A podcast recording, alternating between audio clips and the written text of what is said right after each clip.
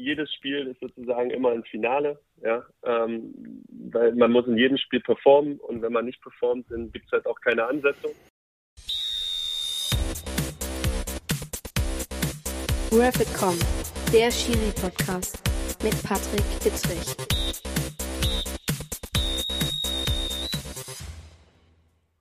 Einen wunderschönen guten Abend, guten Morgen, gute Nacht zum Pfiff 43. Wir werden wieder interdisziplinär, also sportartübergreifend. Das macht ja auch diesen wunderbaren Podcast aus und ich bin wirklich, wirklich froh, dass ich jemanden in der Leitung habe, der bald was ganz Großes vorhat. Er wird nämlich bei der Eurobasket 2022 Spiele leiten und ich freue mich ganz besonders deswegen, Carsten Straube bei mir im Podcast zu haben. Carsten, grüß dich.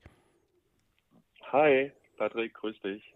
Carsten, was für ein enthusiastischer Du, sensationell. Ich kenne dich ja noch nicht, das ist aber auch nicht schlimm, aber ich werde dich jetzt erstmal vorstellen und dann kannst du mir sagen, ob all die Dinge stimmen, die ich gerade jetzt hier rauskomme. Also als erstes, du bist am 10.02.84 geboren, bist jünger als ich, wie die meisten, mit denen ich spreche, das ist merkwürdig.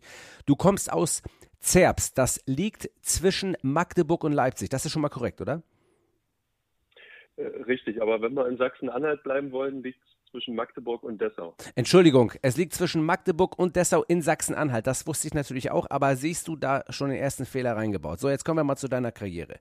Ich fange an. Du bist seit 2011 BBL-Schiedsrichter. Seit 2015 immer in den Playoffs, in den Finals 17, 19, 21, 22. Seit 2016 hast du deine FIBA-Lizenz. Das heißt also, du darfst auf internationalem Parkett pfeifen, gerade in Bezug auf die Meisterschaften ähm, und eventuell dann auch Olympia. Seit 2018 in der Champions League. Du hast insgesamt 384 BBL-Einsätze. Du hast insgesamt 135 FIBA-Einsätze. Jetzt kommen wir zu den großen Turnieren.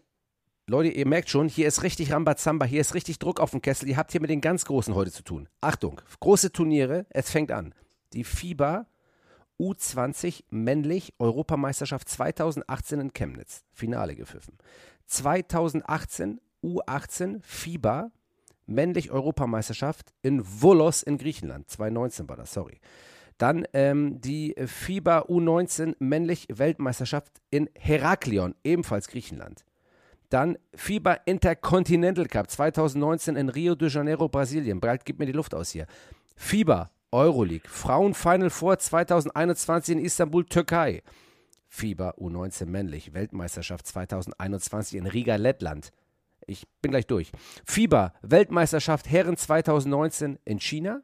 Und jetzt nominiert und auch schon auf dem Weg dorthin FIBA-Europameisterschaft der Herren 2022. Sensationell. Fast so eine geile Karriere wie ich. äh, ey, äh, Hut ab, Hut ab. Ähm, äh, äh, pass auf, ich habe einen Kumpel, der ist auch Schiedsrichter, der fragt mich dann immer, was macht das mit dir? was macht das mit dir? Wenn ich dir das jetzt so vorlese, ganz ehrlich, ganz kurz einmal in dein Seelenleben, ähm, wenn man das so hört, einem das, wenn man das so gesagt bekommt, was ist das geil oder sagt man, Alter, ich bin schon so lange dabei, lass mich kalt, erzähl mal ein bisschen. Ja, ist schon krass. Also ich konnte gar nicht richtig Luft holen, als du das aufgezählt hast. Ja, das ist ja schon eine ganze Menge. Und ich habe mich gerade so gefragt, wie ich das eigentlich alles geschafft habe. zeitlich vor allen Dingen. das ist ja meistens das größte Problem. Aber sag ganz ehrlich, ja, also das ist schon, ist schon cool, oder? Ja, das, das ist auf jeden Fall schon cool. Das ist ja auch ähm, gerade in der Schiedsrichterei, du kennst es ja, ähm, ein Ziel, wo man auch hinarbeitet, wo man auch viele Jahre auch investiert an harter Arbeit. Und ähm, zu solchen Turnieren oder zu solchen Nominierungen, ähm, da möchte man natürlich hin und ähm, jedes Jahr irgendwie. Und ja, das war schon eine ganze Menge, was du aufgezählt hast. Ja, ich habe mir natürlich alles zuliefern lassen. Ich habe natürlich meine Leute dafür, weil das, wie schwieriger bei euch ist, muss man wirklich sagen, über Schiedsrichter im Fußball. Wir wissen ja, ich weiß auch, ich habe mal ein Interview von einem Kollegen gelesen, der nachher nochmal interessant wird für dich übrigens, äh, der mir auch gesagt, äh, äh, wo, wo, wo ich Schwierigkeiten habe, im Internet viel über euch herauszufinden. Also wie viele Spiele, wo ihr unterwegs wart und so, da muss man wirklich ein bisschen wühlen bei euch. Das ist in der Tat ein bisschen schwierig. Allerdings ähm, will ich darauf jetzt gar nicht so weiter rumreiten. Was mich ähm, wirklich mal interessiert, jetzt bist du ja nominiert für die Eurobasket 22 auch im eigenen Land. Allerdings äh, glaube ich, ähm, dass du jetzt auf dem Weg nach Mailand sein könntest, weil du als ähm, Schiedsrichter der äh, aus Deutschland kommst, ja logischerweise erstmal mit der deutschen Gruppe nichts zu tun haben kannst. Nimm es mal ein bisschen mit. Wie ist die Vorbereitung auf diese Eurobasket für Schiedsrichter im Basketball? Ähm, äh, erklär mal ein bisschen Vorbereitung. Wann erfährt man von der Nominierung? Wie ist die Anreise zu so einem Turnier und was passiert dann? Ähm, also ist korrekt, ich bin auf dem Weg nach Mailand. Ich äh, pfeife in Gruppe C mit Italien, Griechenland, Ukraine, Estland, ähm, Großbritannien und äh, Kroatien. Ähm, darf natürlich als deutscher Schiedsrichter sozusagen nicht in der deutschen Gruppe pfeifen, das schließt sich natürlich aus. Ähm, die Nominierung kam vor sechs, sechs Wochen ungefähr. Ähm, wir haben natürlich alle schon darauf hingefiebert, äh, wann, wann, sozusagen die Nominierung endlich kommt. Äh, die Vorbereitung sah so aus, dass wir ähm, regelmäßig Webinare hatten von der FIBA aus, dass wir regelmäßig ähm, Videotests hatten, dass wir ähm, auch Gespräche hatten mit Sportpsychologen auch und wir vorletzte Woche eine fünftägige äh, Klinik sozusagen hatten, also einen Vorbereitungslehrgang in Frankfurt, wo es um diverse Themen ging, die halt auch für die Eurobasket äh, wichtig sind.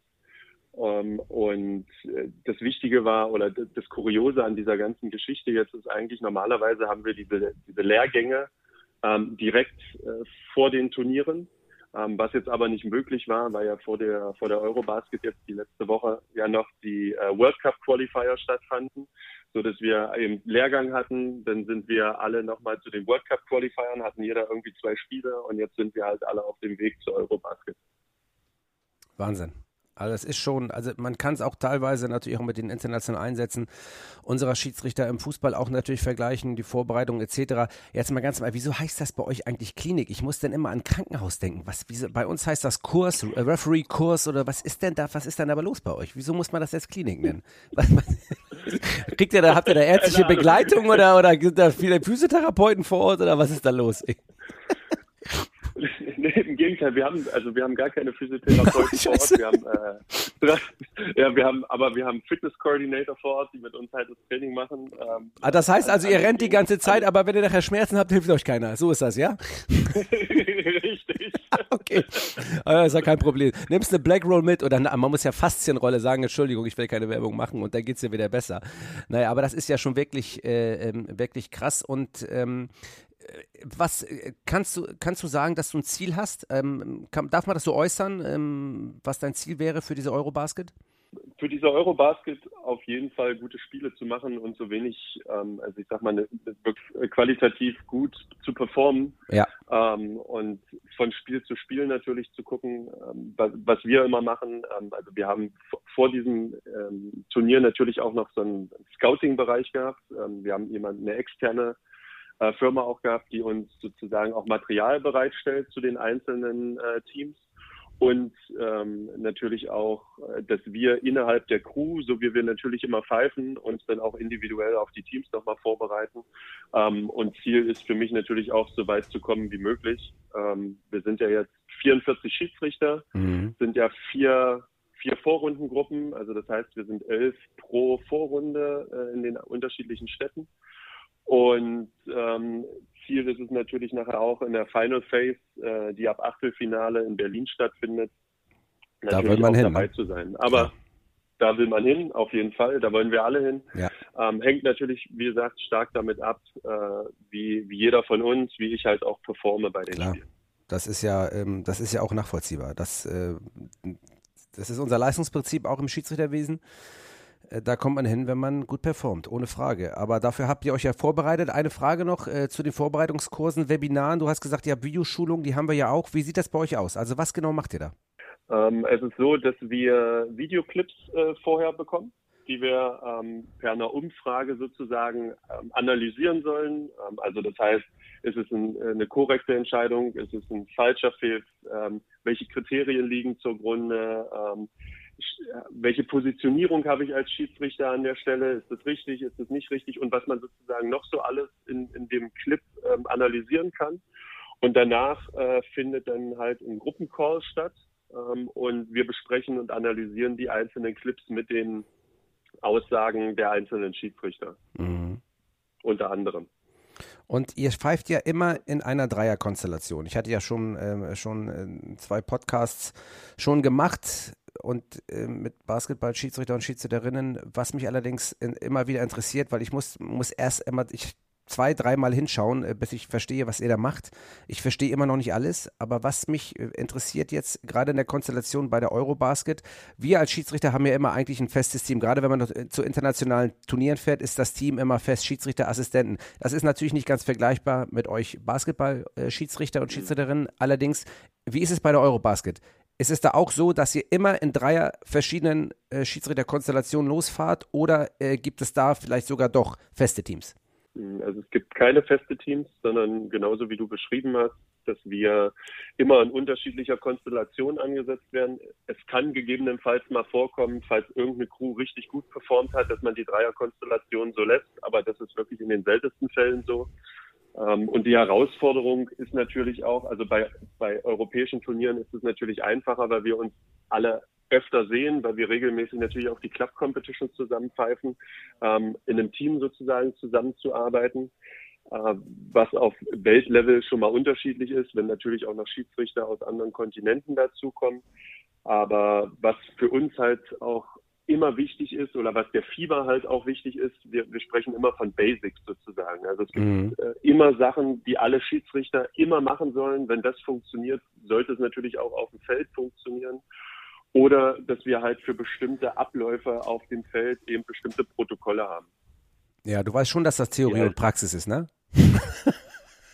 Auf, auf, jeden Fall, auf jeden Fall. Weil das interessiert mich äh, natürlich, äh, das interessiert mich sehr, weil das wirklich ein großer Unterschied zum, äh, zu, zu den Fußballschiedsrichter und Schiedsrichterinnen ist.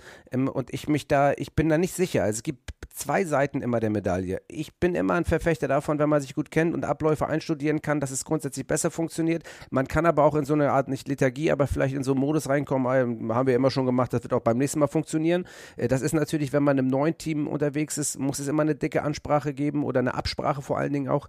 Ähm, ich sehe das äh, gespalten. Wie, wie siehst du das? Ich habe die anderen auch gefragt. Ähm, ihr seid alle mehr oder weniger ähm, im System groß geworden. Würdet ihr mal äh, sagen, okay, vielleicht müssen wir das mal probieren mit, mit gleich, äh, gleichen Teams, weil du auch sagtest, eben gerade, wenn wir, wenn man mal merkt, dass es im Dreierteam gut funktioniert hat, kann es sein, dass man das Team so belässt. Wäre ja vielleicht ein sage ich mal, ein Standpunkt, wo man sagt, okay, vielleicht sollte man das öfter versuchen. Wie siehst du das? Ähm, also du sagst schon richtig, wir sind oder ich bin natürlich auch in diesem System groß geworden, dass man regelmäßig einen Austausch hat der Kollegen.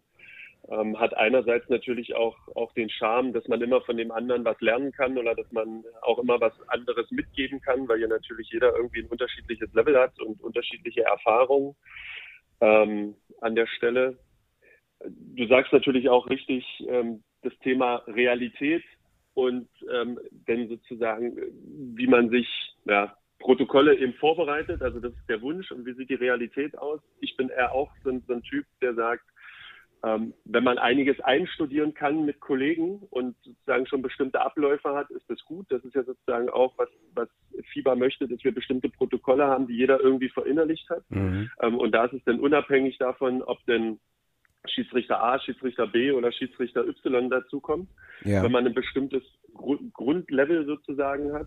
Aber es erleichtert natürlich auch vieles, ähm, wenn man sich schon länger kennt, weil natürlich auch ich kenne ihn, er kennt mich, also welche Macken haben wir ja. und, und, äh, versteht er gut Englisch oder versteht er vielleicht nicht gut Englisch oder wie, wie auch immer. Ähm, das, das hilft schon viel. Ich bin auch eher der Typ, der sagt, ähm, Abläufe sollten schon verinnerlicht sein, aber die Erfahrung, die spielt auf jeden Fall auch eine riesengroße Rolle.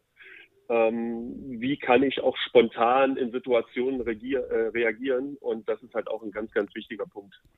Ja, total nachvollziehbar. Was mir natürlich immer, um jetzt mal ein bisschen Schärfe auch reinzubringen, äh, wichtig ist, nach dem Spiel bei meinen Assistenten, ich muss wissen, was für eine Biermarke die mögen, weil es bei uns immer relativ wichtig ist für, für die dritte Halbzeit. Ich weiß gar nicht, ob das bei euch ähnlich ist. Du musst das nicht beantworten, aber das ist natürlich auch wichtig. Ne? Wenn du jetzt immer noch, in, wenn du im Laden noch suchen musst, was, was du da mit denen mitbringst, ist natürlich schlecht. Ne? Aber gut. Ich weiß nicht, wie das bei euch ist. Aber ich glaube, das trägt natürlich zum Sozial, ich, was, worauf ich hinaus will, ich meine, es muss auch sozial stimmen, finde ich. Also wenn du mit einem Team unterwegs bist, wo du von vornherein weißt, ey, wir verstehen uns auch so gut, kann es natürlich sein, dass es fachlich nicht immer funktioniert, aber es ist schon mal ein gutes, ein guter Baustein, oder? Auf jeden Fall. Der soziale Aspekt, der, der ist ganz wichtig, auch in einem, im Schiedsrichterteam. Ich will jetzt nicht von Harmonie sprechen, aber ich möchte, da, ich würde schon darüber sprechen, dass wenn man gut funktioniert oder auch eine freundschaftliche Beziehung zu einem Kollegen pflegt, das natürlich schon immens beiträgt, eine bessere Performance auch auf, auf dem Spielfeld sozusagen zu geben. Auf der anderen Seite ist es so, äh, bei diesen Turnieren ist No Alkohol. Mhm. Aber wenn du mich privat fragst, Bier eher weniger, sondern eher Wein. Ah, ein Weinliebhaber. Natürlich in Sachsen-Anhalt, da fallen die Reben von den Dächern. Ist, aber du hast recht, ich trinke so ich trinke natürlich auch äh, sehr gerne mal auch mal einen Wein. Nein, klar, da, ähm, da, steht ja außer Frage, man kann auch ein bisschen scherzen, dass man äh, bei diesen Turnieren und ähm, in der Spielvorbereitung, dass man sich da leistungsprofessionell verhält. Das steht völlig außer Frage, aber wenn man privat unterwegs ist, dann darf man gerne auch mal was trinken. Wir sind ja keine kleinen Kinder mehr. Allerdings ähm, muss das jeder für sich selber entscheiden. Ich habe mal eine Frage jetzt ähm, zu der Dreierkonstellation. Es gibt ja immer die Problematik, wenn ich mir Basketball anschaue, frage ich mich jedes Mal, wie ihr es schafft, eure Aufteilung auf dem Spielfeld so zu haben, dass jeder weiß, wessen Bereich wem gehört. Das ist, glaube ich, auch eine Schwierigkeit. Allerdings ist das ja auch, sind das die Abläufe, von denen du gesprochen hast, die immer sitzen. Was ist jetzt, wenn ihr zweimal, also wenn zwei Schiedsrichter gleichzeitig pfeifen oder sogar drei Schiedsrichter gleichzeitig pfeifen? Ich habe gehört, das ist verpönt.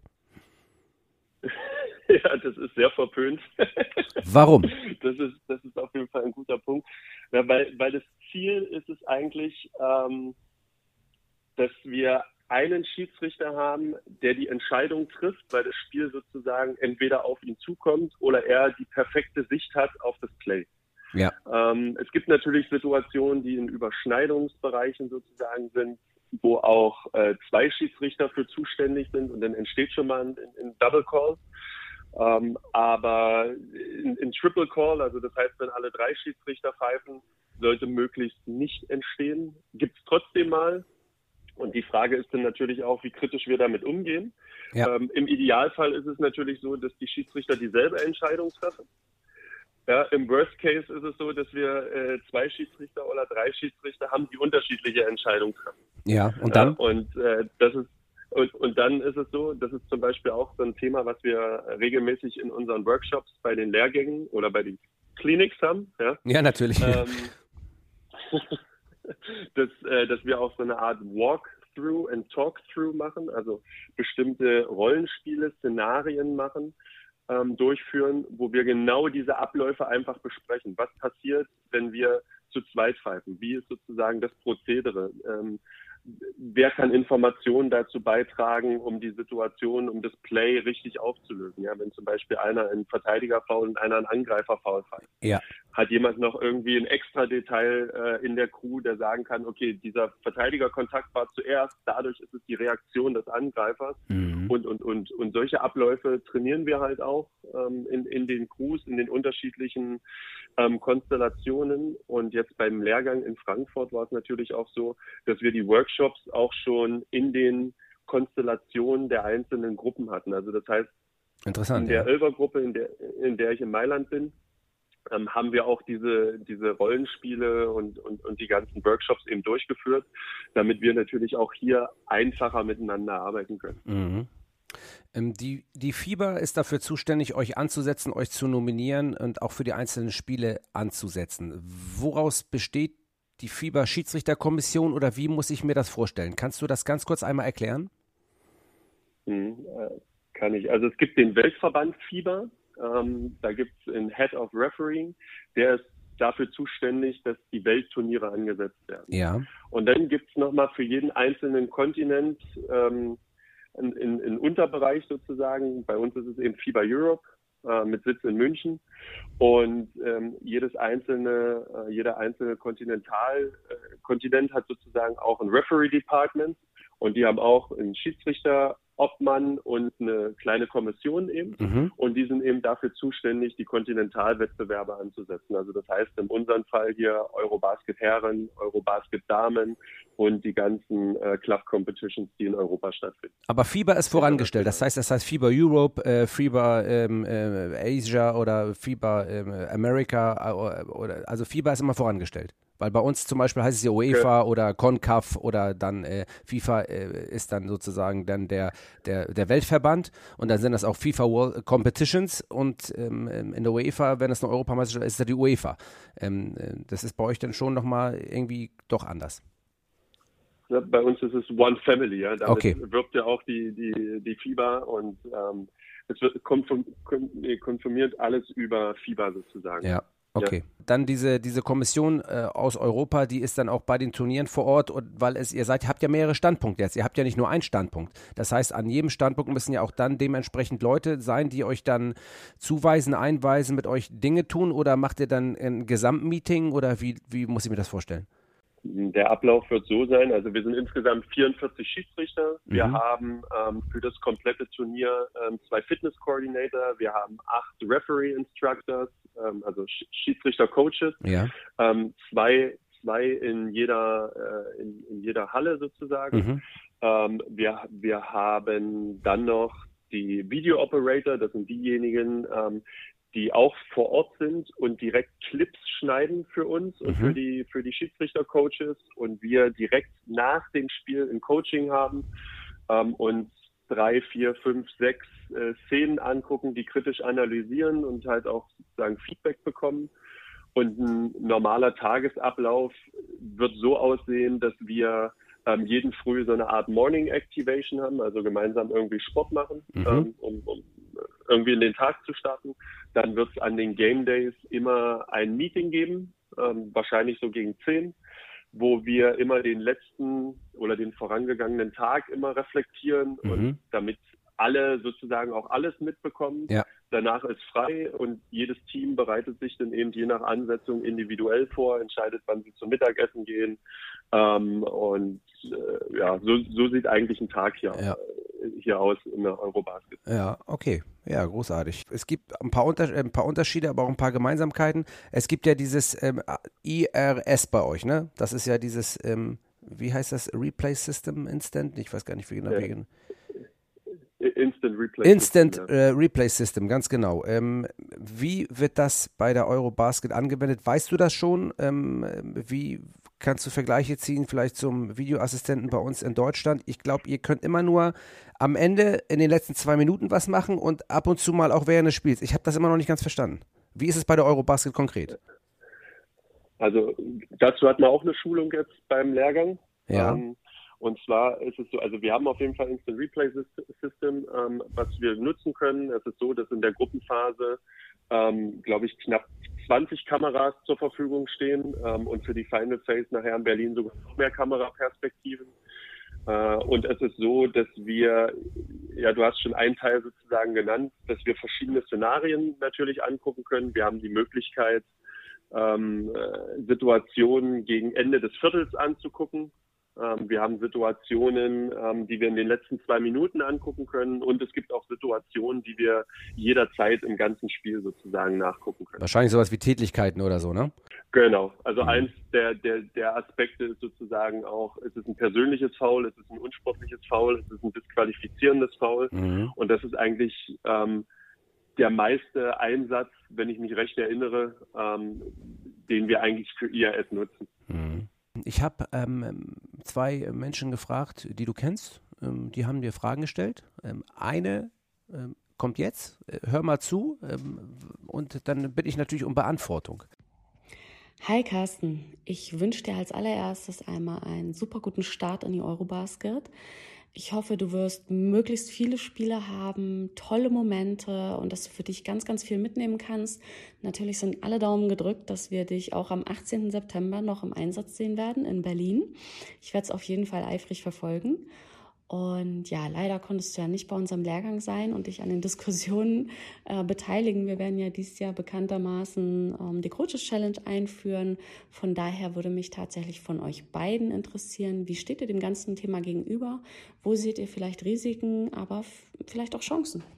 Ja, das war. Möchtest das, du erst antworten oder, oder, oder, soll ich erst antworten? Äh, sie will uns beide ja hören. Äh, übrigens, das war Anne Panther, ähm, die äh, BBL-Schiedsrichterin die dir und uns jetzt hier eine schöne Frage gestellt hat. Also, dann pass auf, ich fange an. Also, Coaches Challenge heißt ja für mich äh, nicht der Coach, der mich beurteilt am Ende, sondern der Trainer, richtig? Ja.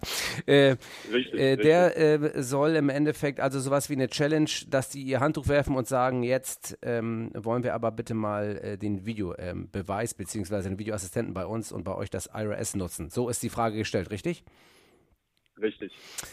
Ich halte da ähm, ich habe da zwei Meinungen zu bei uns. Ähm, also wenn du Fußball verfolgst bei uns, und ich kann das ja auch allen sagen, die jetzt gerade bei uns am Podcast zuhören, es gibt ähm, für mich immer zwei entscheidende Probleme. Bei uns müsste man eventuell sogar die Regel ändern, weil ich stelle mir den Fall vor, im Strafraum passiert ein Foul, ich entscheide mich als Schiedsrichter gegen einen Strafstoß, der Ball rollt ins Tor aus über die Torlinie, der Spieler der Torwart holt den Ball schnell und führt den Abstoß schnell aus. Bei uns kannst du Spielstrafen nur dann ähm, ausführen, wenn das Spiel noch nicht fortgesetzt ist. Das heißt also, in dieser Zeit müsste so schnell eine Challenge vom ähm, Trainer kommen, ähm, der beurteilen müsste, ist es jetzt faul, ja oder nein, aufgrund seiner Sachlage. Die haben ja alle iPads bei uns oder ähm, Computer teilweise auf der Bank und müssten dann in dem Fall so schnell sein, damit das Spiel nicht wieder fortgesetzt würde. Das hat zur Folge, dass man entweder sagt, okay, man kann das immer noch nachholen, sobald das Spiel fortgesetzt ist. Dazu müsste man die Regel ändern. Das heißt also, das iPad müsste die Regel ändern. Und der zweite Punkt ist, ähm, wenn das so eintreten würde, ähm, müsste ich am Ende vielleicht dann doch das Spiel unterbrechen, was ich sowieso tue in solchen Situationen, wenn es eventuell sein kann, dass es um ein Foul oder nicht Foul geht. Das ist der erste Aspekt, ähm, den die Leute meistens nicht bedenken. Äh, und der, äh, der zweite Aspekt ist, den viele auch nicht bedenken, auch wenn der Coach eine Challenge macht, bin ja auch immer noch ich derjenige, der entscheide. Also das ist nicht der Coach, der entscheidet, der möchte gerne die Challenge haben, aber ich gehe dann raus und muss eine Entscheidung treffen für oder gegen seine Mannschaft. Und das sind die zwei Aspekte, die man bedenken muss, wobei ich allem offen bin, wenn man alles so regelt, dass es nur darauf hinabzielt, dass man sagt, okay, ähm, wir wollen, dass die Coaches entscheiden oder nicht nur entscheiden, das ist jetzt die Frage. Dürfen die nur dann entscheiden und dann war es das oder darf ich dann trotzdem auch noch entscheiden? Da würde ich die jetzt wieder ins Boot holen. Also es gibt mehrere Probleme meines Erachtens, ähm, die so eine Coaching-Challenge äh, zur Folge hätten, aber ich stehe natürlich auch allem offen gegenüber. Hm. Also sind gute Aspekte, ähm, gute Punkte, die du nennst. Ähm, ich muss ehrlich sagen, ähm, ich, ich, ich, habe noch gar keine richtige Erwartungshaltung dazu, weil äh, wir das in der FIBA bzw. In, in, der BBL ja jetzt erstmalig erst haben werden. Also das heißt, von, von Oktober an wird, werden das die Coaches erstmalig nutzen können über die Saison hinweg. Mhm. Ähm, der Unterschied bei uns ist es, ähm, dass wie ich ja vorhin schon aufgezählt hatte, dass wir bestimmte Fälle haben, die wir nur in bestimmten Situationen nachgucken können. Mhm. Ja, also das heißt zum Beispiel, wir können zum Beispiel in, ähm, in, in Goaltending, also ähm, zählt ein Korb oder zählt ein Korb nicht, ähm, erst in den, also nur in den letzten zwei Minuten nachgucken. Ähm, und der Coach hat aber durch die Head Coach Challenge, die die FIBA jetzt einführt, die Möglichkeit, zu jeder Zeit alle Fälle abzurufen. Mhm. Also das ist schon mal eine Herausforderung auf der einen Seite. Ähm, wie sich das in der Realität natürlich dann nachher umsetzt, das ist nochmal was ganz anderes. Ja. Ähm, ich finde ich finde es auf jeden Fall gut, weil man, weil es ja auch in anderen Sportarten die Möglichkeit gibt, dass die Coaches eine bestimmte Situation eben challengen können. Ähm, und also deswegen kann ich noch nicht so viel dazu sagen, ob das jetzt was Positives ist oder eher was Negatives, ähm, weil ich mich damit aktiv auf dem Feld noch nicht auseinandergesetzt mhm. habe. Aber es kann schon sein, ähm, dass, dass es dann natürlich auch Kritikpunkte geben wird. Ja, ja. Das, das, mit Sicherheit.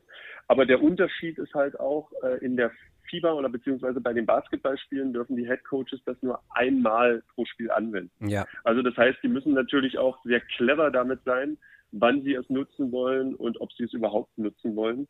Ja. Ähm, es gibt jetzt nicht unzählige Möglichkeiten, das einzusetzen, dann eben für die Coaches, mhm. sondern ähm, ich sag mal, das muss natürlich auch schon taktisch klug sein. Das ist im Hockey genauso. Da darf es zum Beispiel auch das Spieler einsetzen, wenn es zum Beispiel darum geht, dass der Ball am Fuß war oder nicht am Fuß war. Also da ist es auch nur zweimal möglich und dann ist es auch verwirkt. Äh, und wenn du Erfolg hattest, dann bleibst du bei zweimaligen Möglichkeiten. Aber ich finde es schon, also die Umsetzung, da muss man abwarten. Ähm, ich, ähm, bei euch zumindest, bei uns ist das noch gar kein Thema, äh, weil bei uns eh alles überprüft wird. Ähm, und wenn jetzt ein Coach sagt, für mich ist aber ein Strafstoß und ich muss es eh überprüfen, was ich eh schon tue und komme dann zu dem Ergebnis, aber es ist trotzdem kein Strafstoß, dann habe ich ja trotzdem Theater. Also von daher äh, mhm. ist, es, ist es total schwierig, äh, mit diesen Themen umzugehen. Und wie, denn am Ende hast du vielleicht ein, das Handspiel des Jahrhunderts und die Challenge ist verbraucht und ich sage als Schiedsrichter mir doch egal. Ähm, das kann ja eigentlich auch nicht Sinn und Zweck der Sache sein. Also deswegen finde ich das ein total spannendes und äh, vor allen Dingen aber auch schwieriges Thema. Äh, wo wir gerade die liebe Anne Panther gehört haben, habe ich ähm, eine Frage und ich weiß nicht, ob du sie mir beantworten kannst oder möchtest. Ähm, das äh, obliegt jetzt dir. Es gibt ähm, das große Problem beim Basketball, da haben mich auch immer wieder viele darauf angesprochen, auch zum Beispiel Benny Zander, den ich sehr gut kenne, der ja viele Spiele auch in der BBL kommentiert, dass es auf einer Seite die Schiedsrichter gibt, die in der Fieber pfeifen und dann gibt es die Schiedsrichter, die in der Euroleague pfeifen. Ähm, und das ist irgendwie immer ein Problem bei euch. Ähm, warum? Ja, weil Fieber und Euroleague sich äh, nicht verstehen. also, um es kurz und knapp zu sagen. Ja. Ähm, also ich kenne das Problem en Detail auch nicht. Äh, ich, ich weiß nur, dass das seit, äh, seit Rio so ist, äh, dass es natürlich Befindlichkeiten irgendwie gibt, weil mhm. die Euroleague nicht Teil der FIBA ist, mhm. sondern eben selbstständig. Ja. Und die Schiedsrichter, die halt in der Euroleague zum Einsatz kommen, eben nicht mehr in den FIBA-Wettbewerben. Also das heißt Eurobasket Club Competitions auf FIBA-Ebene, Weltmeisterschaften oder Olympia zum Einsatz kommen. Und andersrum auch nicht? Und andersrum auch nicht. Nein, auch die FIBA-Schiedsrichter okay. äh, pfeifen nicht in der Euroleague. Okay, das ist, äh, das könnte ein Dilemma für die Schiedsrichter sein, ne? Weil wenn ich ein guter Schiedsrichter bin und bin auf Top-Niveau unterwegs und ich darf in einen und dann aber in einen anderen nicht, das kann aber nicht euer Problem sein. Das ist wahrscheinlich ein politisches Problem, aber zumindest, äh, zumindest finde ich es äh, für die Schiedsrichter schwierig. Auf jeden Fall, ja. Also wir haben ja auch gerade viele gute Schiedsrichter in der Euroleague, jetzt auch aus anderen Nation, äh, Nationen, ja. ähm, die natürlich auch alle die Chance hätten oder haben, hier bei der Eurobasket zu sein oder ja. bei der WM nächstes Jahr oder ja. bei Olympia 24, ja. Und ähm, mal gucken, was die Zukunft jetzt noch bringt, in welche Richtung die politischen Entwicklungen sich jetzt sozusagen auch noch drehen. Ja. Aber ja, aber so ist im Moment das Geflecht äh, zwischen FIBA und Euroleague, dass es da riesengroße Befindlichkeiten gibt untereinander. Das soll gerade nicht ein Problem sein. Du bereitest dich auf die Euro-Basket vor und äh, ich glaube, das ist, ich hoffe zumindest, wenn ich ganz ehrlich bin, dass es in, äh, in Deutschland äh, dann auch zu einem zu zu dicken Ruck kommt, dass auch äh, nicht immer nur der Fußball im Vordergrund steht, weil ich finde, das ist eben das, weswegen ich auch hier den Podcast mache, damit wir mal untereinander ähm, uns mehr unterhalten, mehr auch gegenseitig voneinander lernen, von verschiedenen Positionen auch unser Schiedsrichterwesen sehen und vor allen Dingen auch, dass die Leute sich für andere Sportarten immer mal mehr begeistern als immer nur für den Fußball da, weil ich teilweise das Gefühl habe, dass eine Pressekonferenz am, mitten in der Woche einen mehr interessiert als irgendein Spiel im Basketball in der BBL. Und das kann es auf Dauer eigentlich nicht sein. Wie siehst du ähm, diese Unterschiede? Sag noch mal ganz kurz, welche Unterschiede zwischen Fußball zwischen und Fußball und Basketball? Dass Fußball irgendwie alles irgendwie alle reden über Fußball und äh, äh, gefühlt sind dann Sportarten Basketball, Handball auch präsent, aber nicht so wie Fußball. Würdest du dir mehr, würdest du dir noch mehr gut? Magenta ist jetzt dran und das machen sie finde ich wirklich hervorragend, äh, um das Ganze auch präsenter zu machen. Aber würdest du dir noch mehr Medienwirksamkeit, würdest du dir vielleicht noch mehr auch Geld vielleicht auch für euch wünschen, noch mehr bessere Strukturen wünschen, etc. Alles das, was der Fußball jetzt schon hat vielleicht, was bei euch noch nicht der Fall ist, äh, oder würdest du dir das wünschen? Oder wie siehst du dieses Problem? Hm. Ähm, ich versuche mal anders auszuholen. Ja. Meine, meine berufliche Tätigkeit ist ja die, dass ich äh, auch Landesschulsportkoordinator in Sachsen-Anhalt bin ja. und mich sozusagen mit allen Sportarten auseinandersetze, die im Rahmen von Jugend trainiert für Olympia und Paralympics laufen. Ja.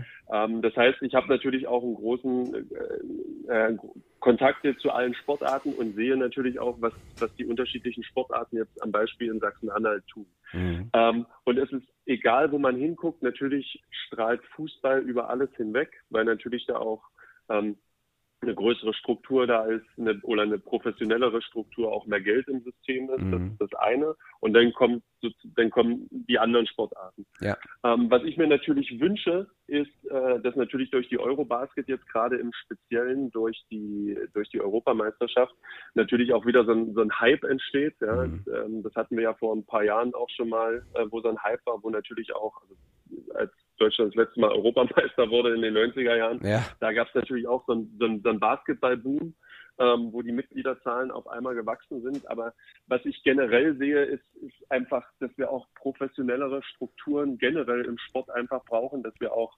ähm, jetzt mal unabhängig vom Basketball auch, auch ich sag mal, Personal im Sport anstellen können. Und da spreche ich jetzt von allen Sportarten, von Vereinen, da spreche ich von Olympiastützpunkten, mm. da spreche ich von, von, von allen Systemen, dass wir einfach auch mehr Geld haben, Total. gute Leute anzustellen, ähm, die sich auch einfach mit dem, mit dem Thema Sport auseinandersetzen und ganz im Besonderen im unteren Bereich, also das heißt im unteren Bereich meine ich äh, im jüngeren Bereich, also das heißt, dass wir wirklich Strukturen aufbauen, die wir, die, die bei U6, U7, U8, U9 anfangen. Ja. Da müssen wir eigentlich die besten Trainer, da müssen wir die besten Funktionäre eigentlich hinstellen. Ja. Ne?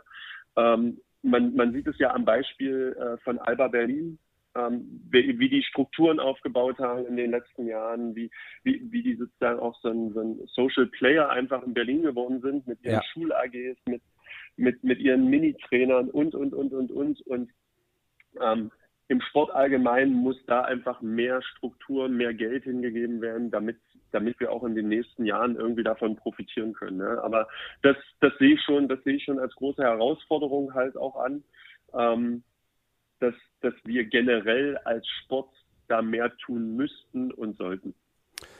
Das hast du hervorragend gesagt. Dem gibt es nichts hinzuzufügen. Ähm, das das finde ich großartig, dass du das äh, in der Klarheit auch in der Form auch ansprichst. Ich habe jetzt noch jemanden, der dir was sagen möchte. Hör mal bitte genau hin. Von dem habe ich am Anfang gesprochen. Ich habe seinen Namen natürlich nicht verraten. Jetzt hör mal hin, ob du ihn erkennst. Und dann kannst du mir auch sagen, äh, was du darauf gerne antworten möchtest. Hi Carsten, hier ist Steve. Ich wünsche dir ganz viel Erfolg für die Europameisterschaft. Ich bin sehr sicher, dass du sie rocken wirst und wünsche dir ganz viel Spaß. Und dann habe ich noch eine Frage an dich. Und zwar, wo siehst du dein persönliches Entwicklungspotenzial? Wo würdest du dich gern verändern? Woran arbeitest du gerade oder vielleicht auch während der Europameisterschaft? Ich glaube, das interessiert viele Schiedsrichterinnen und Schiedsrichter und die Antwort darauf ist sicher spannend und noch viel Spaß beim Podcast. Wer war das? Was, äh, wer war das? Was kannst du darauf antworten? Ich weiß natürlich, wer es war.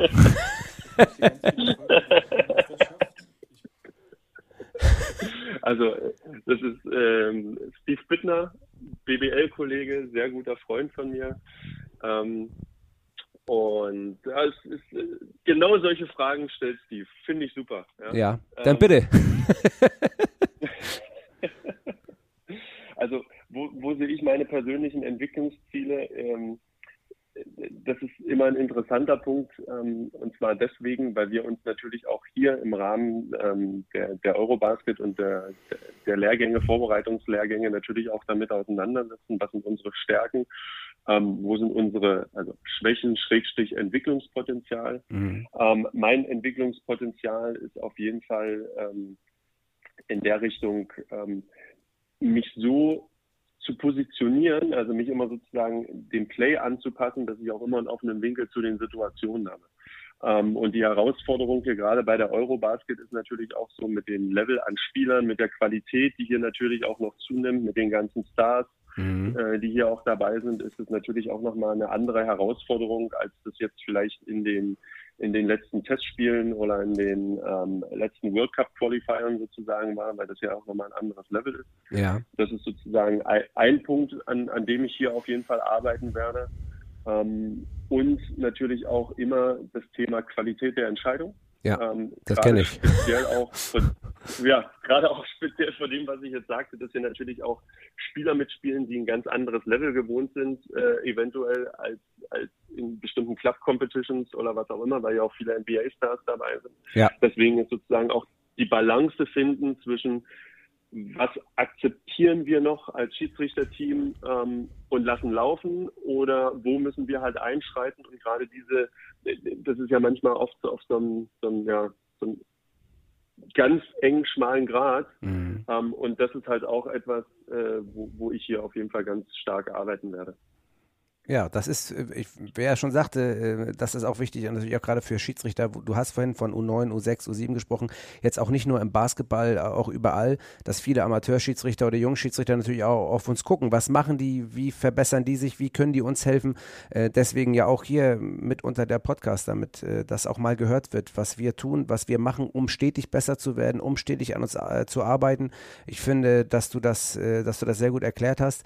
Ähm, ich, jetzt bleibt mir nur noch zu sagen, ich wünsche dir den größtmöglichen Erfolg, äh, sowohl persönlich als auch sportlich, den du dir äh, vorstellst und den äh, alle Schiedsrichter, die jetzt hier zuhören, aus dem Basketball, egal aus welcher Sportart, für diese Turniere, denn das sind, glaube ich, so die größten Turniere, die man haben kann. Ich wünsche dir alles Gute, viel, viel Erfolg dabei.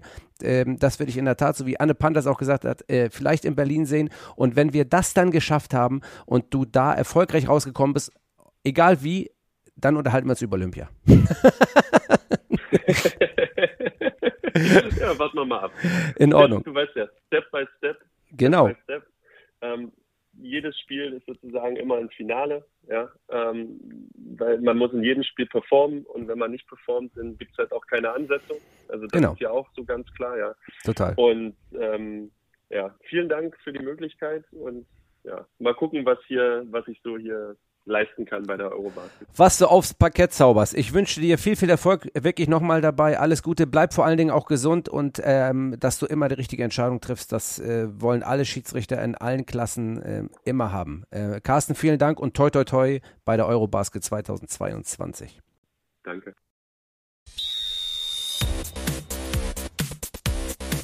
Rapid.com, der Schiri-Podcast mit Patrick Ittrich.